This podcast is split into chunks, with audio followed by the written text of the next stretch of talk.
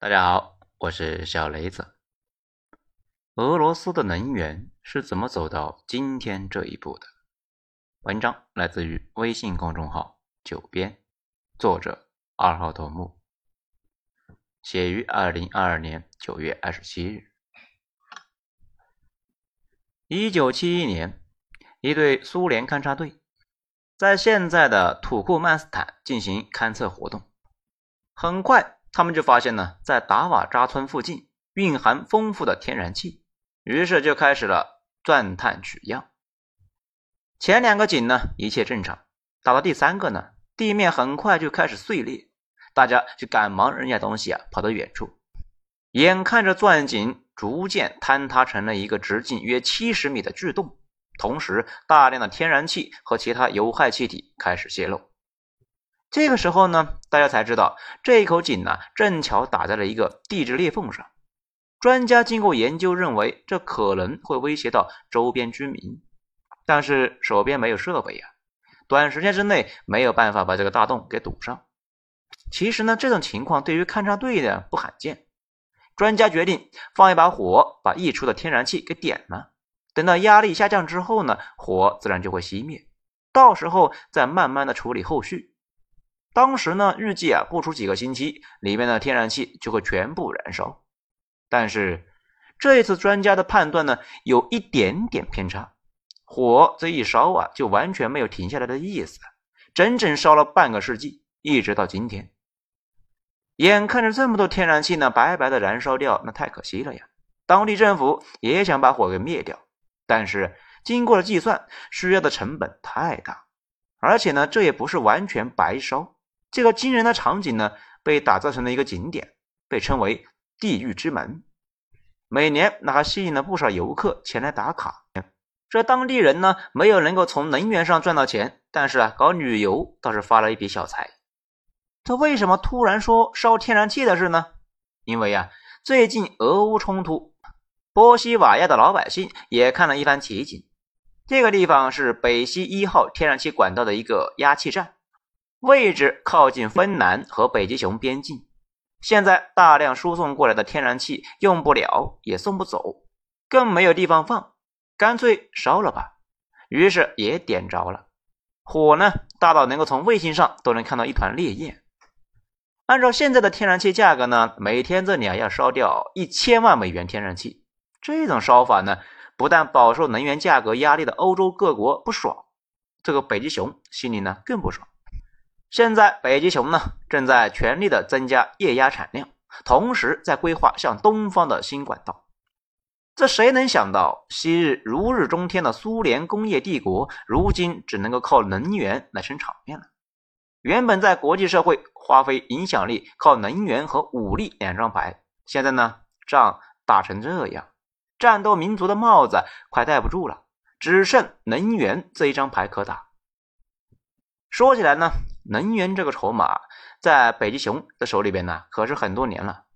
可能很多小伙伴不知道，早在二十世纪最开始的一九零零年，北极熊那就是世界第一大产油国。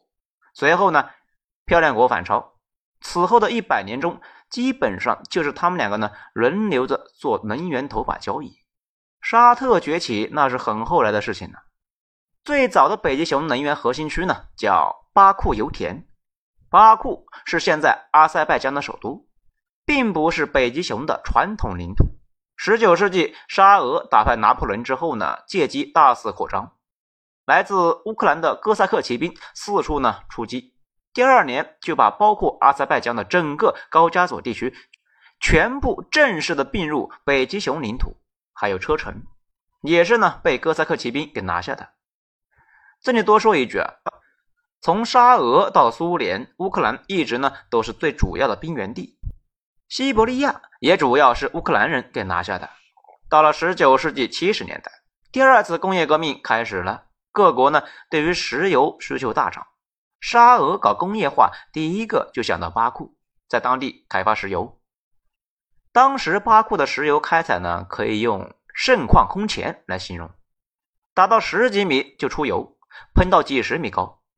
人在下面呢，挖好池子，再引流就可以运上车了。当地石油产量增长的非常迅猛。二十世纪初，这里的产量居然能够达到当时全世界的一半。从那个时候起，北极熊就是铁杆能源国。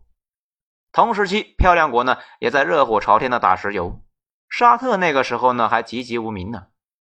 同时，高加索地区还有丰富的煤炭和天然气，粮食产量也很高啊，真正呢算是一块宝地啊。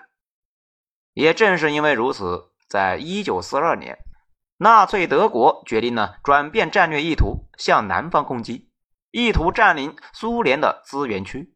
最主要的目标呢就是巴库。众所周知，德国在二战中就是呢缺油给缺死的。如果巴库被德国拿下，那历史啊可能就要改写了。在德国挺进的第一时间，三十一岁的石油副部长。巴伊巴科夫半夜呢被斯大林给叫去，斯大林就说：“德国人要抢夺巴库的石油，而苏联也需要这些石油作战，让他呢马上去那边准备。”德军大部队呢往斯大林格勒进发的同时，还有一支部队绕路已经开往巴库，时间紧迫。如果我军得不到石油，你会被枪毙；如果德军得到石油，你会被枪毙。如果德军被击退之后不能够立刻恢复石油供应，你会被枪毙。巴伊巴科夫同志呢？你不要压力太大，去好好干吧。”斯大林说道。巴伊巴科夫说呢，他睁着眼睛到天亮，赶最早的飞机去了巴库。等他赶到的时候，希特勒为了抢石油专门组建的高加索石油旅已经呢逼近那一带。这里虽然是远离巴库，但已经是石油产区。副部长一边带人产油，一边呢把油往后方运，一边组织人拿起武器去前面支援守备部队。这一边呢还用水泥砂浆封堵油井，顺便呢还把很多石油运输管道都给拆了。最后时刻，副部长他带着人呢炸掉了压缩机和泵站，几乎他前脚刚离开，后脚德国人就到了。好在德国呢在那里没待多久，苏军就开始反攻。等到德军被击退，副部长和苏军又回到了麦克普油田，赶快开始重建工作。好消息呢，是他走的时候破坏的非常彻底，德国人在那里呢待了好几个月，却几乎呢没有能够产生石油。坏消息是啊，德国人跑的时候为了泄愤，不但呢把设备又炸了一遍，还把能够点燃的油井全给点着了。好在苏军收复油田之后，生产恢复的很快。因为优异表现呢，没多久他就被斯大林提为了最年轻的部长。最终，德军没有能够染指巴库。至此，第三帝国已经和撤出莫斯科的法军一样，崩溃只是时间问题了。但是，人们没有想到的是，看起来无穷无尽的巴库油田，这个时候呢，其实啊已经被过度开采了，产量即将开始快速的下降。一九五五年开采了八十年，石油总产量已经超过了十亿吨的巴库，产量开始快速下降。虽然勘探队、打井队、开采队拼命工作，但是事物的客观规律是无法违逆的。苏联也知道这个事情，为了补上亏空的产能，苏联呢很早就在筹划开一个分矿。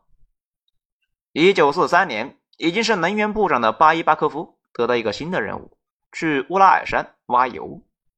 那个时候呢，因为苏军在准备反击，组建了大量的部队，需要的石油也增加了。但是苏联石油产量因为战争比战前降低了近一半，石油产量呢已经被漂亮国远远甩在后边。同时啊，更加严重的问题摆在了巴伊巴科夫面前。作为巴库出身的当地人，他非常了解这里的石油情况。这些年来，巴库的油井呢已经是越打越深。几十年前到处是自喷井的景象呢早已消失，开采的效果那是越来越差，新油田勘探的成果呢越来越小。各个方面的信息都表示，巴库的油田最高峰已经过去了，必须呢抓紧建设新的石油主产区。地方其实呢早就已经选好了，从巴库一路往东。二十世纪三十年代，苏联呢就在伏尔加到乌拉尔地区，也就是呢亚欧分界区，发现了更大的油田，但是呢，那里是一块荒凉到鸟兽都没有的地方。巴伊巴科夫再一次啊被叫去见斯大林。听到任务之后呢，他说啊，那里太荒凉了，如果要建设大油田，需要无数的人力和物力，现在哪里有这么多人呢？斯大林啊想了一会儿，说啊，他也没什么好法子，但是知道谁可以解决问题，然后就打电话让贝利加来，也就是呢科博的头目。贝利加来到之后啊，斯大林就说：“部长同志需要人去山里挖油。”贝利加他说：“啊，没问题，可以分配战俘，同时呢扩大抓捕名单，并且向巴伊巴科夫同志表示，你不要紧张，现在已经不随便枪毙人了。斯大林同志让我去把人安排到能够磨练他们的地方去。”这里再多说一句，贝利亚一生呢编排罪名，杀人无数。斯大林死后，他被赫鲁晓夫随便呢编排一个罪名给枪毙了。巴伊巴科夫回忆，他又睁着眼熬到天亮，乘火车去了乌拉尔山。好在事情呢很顺利，当地呢很快就发现大量的优质油田、气田。巴伊巴科夫那也是官运亨通，一路做到了苏联计划经济委员会主任。乌拉尔地区在一九五五年之后啊，大量的爆产能。于是呢，这里就被称为第二巴库。这一片区域呢，足足发现了上千块油田，几百个气田。此时，漂亮国坐稳世界第一把能源交易已经半个多世纪了。苏联在第二巴库之后呢，开始发力追击。改变游戏的是一个叫做秋明油田的超级大油田。这块区域呢，比前两个更大，油更多。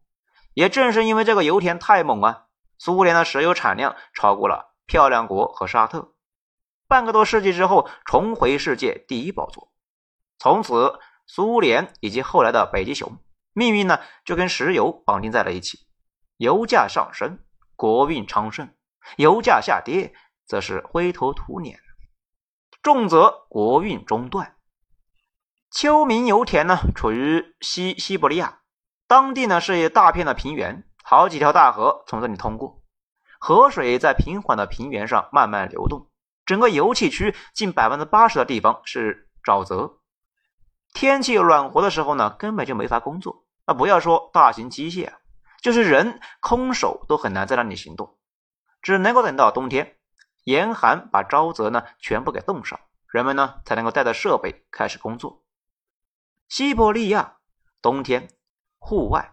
重体力的钻井，这四个元素在一起，更像是一种刑罚，而不是工作。当地最低零下五十度，这个气温和冷风，不要说人呢，机械设备都受不了。即使是毛子那种呢以粗糙和耐用著称的工具，在那种环境下，经常都出问题。至于最早的一批工人，完全就是啊，钢铁是怎样炼成的现实版，甚至呢更加艰苦。最忙的时候，每天顶着大风，在零下三十度工作十二个小时，然后只能够住在简易搭建的工棚里边。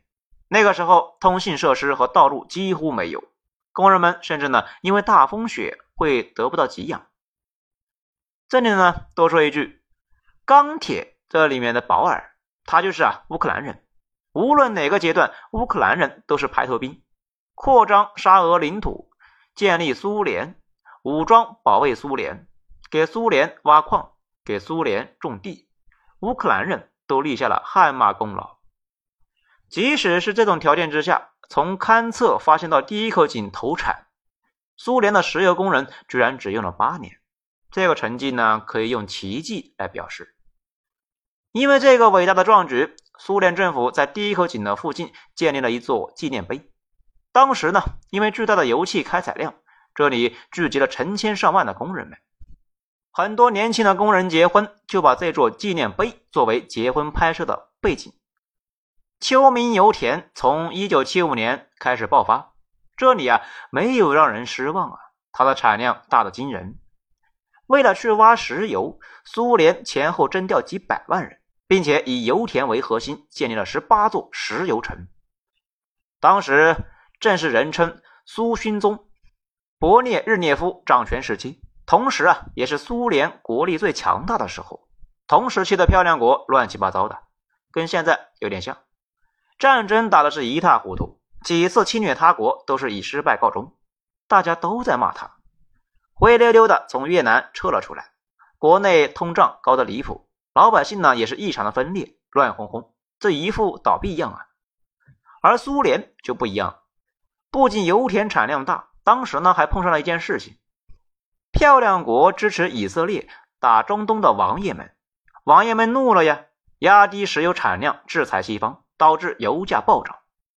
苏联那简直不能再爽啊，眼瞅着就要取得冷战的最终胜利，勃列日涅夫这位呢，除了有名的喜欢收集勋章，对于石油有着无与伦比的热爱。他热爱石油的方式呢，很苏联，很俄国，就是要多，越多越好。通过卖石油赚到钱，可以呢扩军，给老百姓呢分福利，支援其他国家一起搞漂亮国。也就是在一九六九到一九九三年那段时间，为了得到更多的石油，苏联高层向石油生产部门下发了越来越高的任务，于是工人就不得不采取一些激进的方法。虽然这些方法呢，当时就有很多人反对，但是啊，在越多越好的观念之下，任何反对意见都被看作不坚定、投降派、悲观主义，一不小心就成为了人民的敌人。首先是疯狂的深井，苏联官员呢对深度有难以名状的向往，从科学家到打井队，谁打的最深就是表现最好。甚至呢，把打井深度作为苏联石油工人强大的实力的表现。苏联于一九七零年代在挪威附近曾经挖了一个科拉超深钻井，是当时人类挖的第一深的勘探洞，足足深入地下一万二千二百六十三米，四千层楼那么深。这个记录呢，一直到二零零八年才被打破。当然呢，美国和中国也在钻。现在全世界最深的井就是漂亮国人打出来的。关于这个科拉钻孔的各种传说呢，也有很多啊，什么出现怪声呢，听到怪物啊，啊，看到鬼影呢，挖到地狱啥的，甚至呢，还给那里也起了一个“地狱之门”的外号。不过那个洞的条件太差，太靠近北极，没有办法呢作为旅游景点。美苏把在地上挖洞当做能力来炫耀。这毛病呢，就是打石油那里来的。然后是注水采油，在地下石油呢会被地面的压力给挤压，所以油井打通之后，石油会因为压力喷得很高。但是呢，随着开采油变少，压力呢小了之后，也就难以把油给挤上来。这个时候往油井里面注水，大家都知道啊，石油比水轻，注入的水呢可以把石油给顶出来。在苏联，这一招呢也是被玩出了花呀。以曾经的世界第一高产油田萨莫特洛尔油田为例，这里呢从1977年开始被下达了非常离谱的增产任务。这为了完成在勘探新油田、打新油井、加班加点工作之外呢，不得不使用一切手段开采。因为勘探不到足够的新油井，只能够不计代价的疯狂开采。为了增加产量，开始用非常激进的注水方式，强行压榨油井的出油量。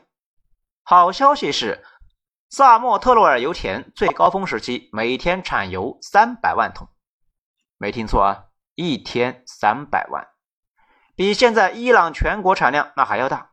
也正是因为如此，苏联从一九七四年之后稳坐石油第一把交椅，国运昌盛，美苏冷战转入。苏攻美手，这坏消息是啊，这个数字呢是完全不科学的方式得到的。恶果很快到来，大量注水造成了地层破裂，这地层一旦破裂，注入的水就会进入裂缝，再多的水也没用了。这时候这个井呢基本就废了，而且石油可能会从裂缝中呢流走，污染地下水和土壤。这个世界上最好的油田，经过他们的坚持不懈的杀折腾、过度开采，十五年就完废了。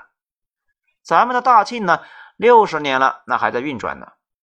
即使如此，苏联当局也不放弃，继续投铁呀，仗着当地水资源丰富，不断的往里注水。但是油田的荒废已经是不可避免了。油田今天是依然在运营，但是每天产量啊不到高峰的十分之一，而且因为过度注水，现在含水百分之九十五，一吨原油去掉税只剩下呀半桶油。也正是从这个阶段开始，苏联越来越依赖石油，科技和经济呢进度缓慢，有毛病也不改，把所有心思和精力啊都放在赚油上。毕竟只要赚出油来，那就有钱，有了钱那啥都好说啊。可是到了一九八六年，沙特呢已经成为了巨无霸，漂亮国联合沙特大规模增产石油，导致油价呢慢慢出现下跌。苏联卖油收入呢就锐减，财政越来越皮呀，再加上支援第三世界打阿富汗战争，导致财政入不敷出。这前段时间呢死了的戈尔巴乔夫就是这个时期的苏联领导人，那根本就回天乏力呀，财政没钱，那干啥都是瞎折腾。终于，国际油价越跌越低，跌到八美元一桶。而这个时候，西伯利亚石油生产的成本已经达到了九美元一桶。苏联石油那别说赚钱了，卖一桶赔一桶。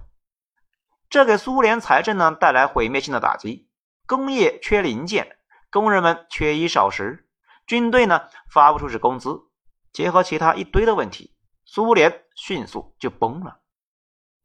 苏联解体，北极熊继承了苏联的大部分的能源产业，但是。解体的混乱造成了全国性的困局，最艰难的时期呢，就是二十世纪最后几年。那个时候啊，几重困境的压迫，整个国家到了非常紧迫的程度。最明显的那就是北极熊军队，因为没钱，部队呢从一百五十万裁军到不足一百万。一九九四年，车臣谋求独立，政府派遣部队的时候啊，发现几乎没有一个满编的旅级部队。很多原本不相隶属的部队呢，临时拼凑起来就上了前线，那结果是打得一塌糊涂。即使这么点部队呢，政府依然是养不起。在一九九九年，北极熊军费只有六十五亿美元，没有少打一个零呢。当时呢，北极熊军费啊，已经快排到全世界的前二十之外了。要知道，苏联在一九八六年的军费就高达八百八十亿。解体之后呢，剩下个零头了，就这么点钱，还要维持庞大的核武器、轰炸机、军舰，甚至呢，那一年车臣正在打仗，那个时候北极熊甚至呢，连士兵的鞋袜都无法足够提供了，甚至呢，核武器都养不起啊！没错，核武器的维护成本呢，那高的吓人，这玩意呢，不能随便到处丢啊，那还得防止老化。防止呢，或者是流入黑市。每年北极熊花大价钱保持这些东西啊，那苦不堪言。问题是拆核武器那都需要大量的钱和技术，那不是想拆就能够拆的。麻省理工的物理学家托马斯内夫啊，给出了一个主意，让漂亮国把苏联的核弹头买来发电。在二十年中，被称为呢赵盾换赵瓦的计划。将两万枚北极熊核弹头啊，就转化为电能。北极熊也摆脱了一个巨大的包袱。这原理呢也不复杂，核武器这里边呢装的就是高纯度的浓缩铀，这只要拿出来呢稀释一下，加工一下就可以给核反应堆用。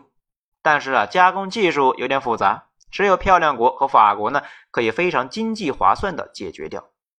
此外，北极熊军队要自谋出路了。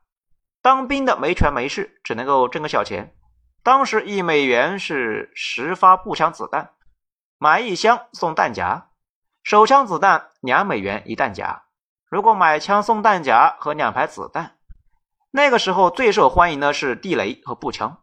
地雷呢，按照款式可以卖五百到一千五美金；现役款式的 AK 步枪可以卖四百美元。这些东西啊，这些买家呢。包括非洲的军阀，哎，还有南美的毒贩、车臣的叛军和各种恐怖分子。按照当时的报道，很多军营附近的酒吧都是有军火贩子，小到子弹，大到坦克、发动机都现金收购。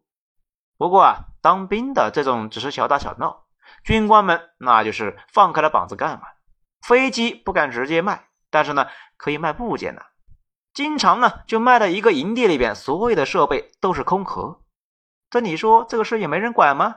也管呢，但是呢大家都这么做，他也就法不责众了。到时候呢给督察的官员塞点钱，就可以啊一直的搪塞下去。因为督察官员也缺钱呢，有钱他就要。这不仅私下里面在卖，明面上也在卖。在一九九一年，河南商人牟其中靠五百个火车皮的罐头换了四架苏联图杠幺五四客机，再将客机呢倒卖给了四川航空，赚了将近一个亿。一切的问题都是没钱。那个时候唯一的指望呢，就是在能源出口上。但是这方面那也是惨呐，油田枯竭加设备老化加寡头私有化冲击，造成了油田呢产量告急。同时，国际油价呢也一直在拉低，整个二十世纪九十年代基本上就在十美元左右徘徊。但是北极熊因为采油区呢处于西伯利亚，开采成本非常高，这个价钱出口石油的利润呢就很低。这里啊。就要说到北极熊能源的一个困境——成本问题。在秋明油田易采区枯竭之后啊，北极熊不得不更加的深入西伯利亚，甚至呢进入北极圈大陆架。这样一来，综合开采成本那就非常的高。这里就要解释一下，开采成本和综合开采成本不一样。这开采呢是指挖出来啊花多少钱，综合是指啊。挖出来之后呢，以后运到市场上能够交易要多少钱？再以现在为例吧，沙特开采呢只有五美元左右，但是综合成本要加上各路的王爷过手的手续费，最后呢要到将近二十美元。这至于北极熊，因为环境差，开采成本呢比较高，要三十美元，加上北极熊能源企业和官员啊，你懂得啊那些事情。公司两面那都要增加大量的费用，最后综合成本要高到六十美元以上。这也就是说呢，如果国际油价低于六十美元，这北极熊卖油啊也基本上是不赚钱的。转机就在进入二十一世纪之后，亚洲经济崛起，尤其是中国需要的石油那实在是太多了呀，导致呢供不应求，石油价格震荡上涨。这正好呢，就让普大给摊上了，借机对整个国家进行了大改革。这也就是呢，一九九九年到二零一七年那段时间，比如大幅增加军费，稳固军头们。普大呢，两千年执政，当时军费啊就直接涨了百分之五十。到二零一三年，北极熊的军费已经到了八百九十亿美元，是一九九九年的十五倍。二零一二年，他还提出了七千五百亿美元军队升级计划，不过呢，一直没落实。现在的北极熊支撑不了那么大规模的军费开支，普大获得了军人的支持呢，那也就不奇怪了。有了武力支持，再加上圣彼得堡官僚集团作为的嫡系，此时的普大呢，彻底成为了大帝。所谓不可一世的寡头们，发现呢自己啥都不是啊。普大这完全不费力气就把他们给干翻了。如今老寡头们已经是悉数倒台或者呢出走，北极熊的新寡头们基本上啊都是普大的兄弟。于是北极熊的能源产业走上了正循环，手里的钱多了，那可以呢更新设备，增加产量，然后卖更多的钱。普大用这些钱稳定军队，掌握媒体，打击反对者。给老百姓发福利，在国际上面呢秀肌肉，这些都让他获得了民众的支持，也是得以执政二十多年的根本。这说起来，北极熊在国际能源市场呢有一个优点和一个缺点，弱点呢是几乎没有定价权。虽然每年出口的石油占到全世界出口量的百分之十，天然气呢占全球出口的百分之二十，但是因为呀。石油美元的关系，油价决定权在漂亮国和欧佩克。这第一呢是漂亮国，美元霸权加巨大的交易量加对中东的影响力。这就使得石油价格的漂亮国的话语权是最大的。欧佩克，也就是啊中东王爷们，他们占了全球交易的一大半，而且呢可以灵活调整产量，控制市场货源。相比较起来，北极熊原本就话语权很低。不过啊，前些年漂亮国页岩油爆发，漂亮国进口呢数量大减，这对世界石油市场这个局势啊就造成了巨大的颠覆。于是。北极熊就需要欧佩克的市场地位，欧佩克呢需要北极熊的世界影响，这两家一拍即合，强压油价，给漂亮国页岩油很大的压力。从此，北极熊在能源市场影响力大增。这优点呢是北极熊能源出售特别方便，它紧邻欧洲这个巨大的能源消费市场，北极圈挖的石油呢不要一周就能够送到德国。而且两边多年交易，从十九世纪的欧洲就是从北极熊那里呢买能源。即使苏联时期，两边呢也是一边冷战一边做买卖。欧洲出口苏联高科技设备，苏联呢给他们提供能源。这不过现在俄乌冲突呢，这使得原本的优点，在欧盟的强力制裁之下，反倒就造成了损失。也就是啊，咱们现在网上不断讨论的。欧洲冬天怎么办？不过主流观点不觉得北极熊从此不给欧洲供应能源了。北极熊的资源出口哪怕跌一半，北极熊的财政呢那就扛不住。北极熊最近半个世纪养成的资源依赖病根本治不了。当然了，欧洲完全不用北极熊的资源，成本呢也会大幅增加啊，加剧萧条。这种情况之下，双方都有足够的意愿来撮合交易，会有一万种办法重新呢把买卖给做起来。那比如慢慢和解，或者呢先把资源送到印度或者中国，然后呢再转手给欧洲。这个事啊已经在做了。当然，最可怕的一种情况，那就是世界少了北极熊之后，油价那反而在下降。当初伊拉克赶走科威特。这一部分的原因呢，就是觉得西方不可能对他太过分。他觉得呢，如果没了自己的石油，西方就根本活不下去。可后来呢，就发现伊朗、伊拉克都被踢出局之后啊，也没见啥事。现在俄乌战争打了半年，咱们呢刚才看了一下，布伦特原油期货呢已经跌到战前去了。开战的时候是七十六美元一桶，现在啊已经是七十三了。这个消息啊，对于北极熊来说，那可不是好事啊。不过，主要也是因为疫情叠加战争，再叠加美元加息，很多工厂不开工了，而且欧美老百姓也没钱买东西少了，生产的呢也就少了，对石油需求那也就下来了嘛。等疫情结束，应该能好一点。好，这最后呢，多多少少还是有点感慨。资源对于北极熊来说啊，一直都是命脉，但是呢，多多少少又坑了北极熊，有点类似于资源诅咒。一九九一年的时候呢，北极熊除了人口不如咱们，啊，各方面条件啊都比咱们强，但是呢，明显走了那一条最容易的道路，也就是啊卖矿，几乎就没有好好的发展经济，导致高科技人才在北极熊并没有适合的岗位，找不到工作，只好去西方。现在北极熊知识分子呢，主要三个流失方向：一、漂亮国；德国；三、以色列，一直在持续流出。现在漂亮国呢有五百万以上的俄罗斯裔，德国呢有三百万，以色列有一百万。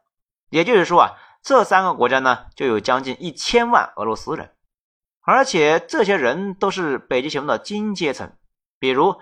谷歌的那个创始人，他爹呢就是苏联的官员，后来就移民到了漂亮国。漂亮国和德国呢有很多俄罗斯人，这好理解。以色列那为什么也这么多呢？主要呢也是因为啊，俄国一直呢都有很多犹太人，沙俄时期就有五六百万。现在的北极熊富豪呢，绝大部分都是犹太人，这些人一直呢都在持续的向以色列移民。也正是因为太过于依赖能源，导致呢路越走越窄，到现在几乎只有能源这一张牌。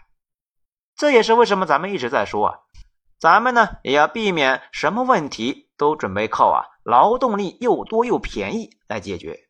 又多又便宜的劳动力呢，本身也是矿的一种。问题是，这种资源消耗的更快呀。真正的发展动力是知识，是科技，是完善的市场，是尊重人才、老有所养的社会，这样才能够良性发展。苏联就是沉迷于自己的单一优势，一直不考虑对冲风险，最终倒了霉。咱们也理解，这也是为什么国家要搞。制造业二零三五，搞大规模的产业升级，要用科技替代人口作为引擎。毕竟呢，只有我们的头脑和科技成为我们的矿，那样我们才能够立于不败之地。好，今天内容以上啊，还是很佩服听到这里的小伙伴啊，牛逼牛逼！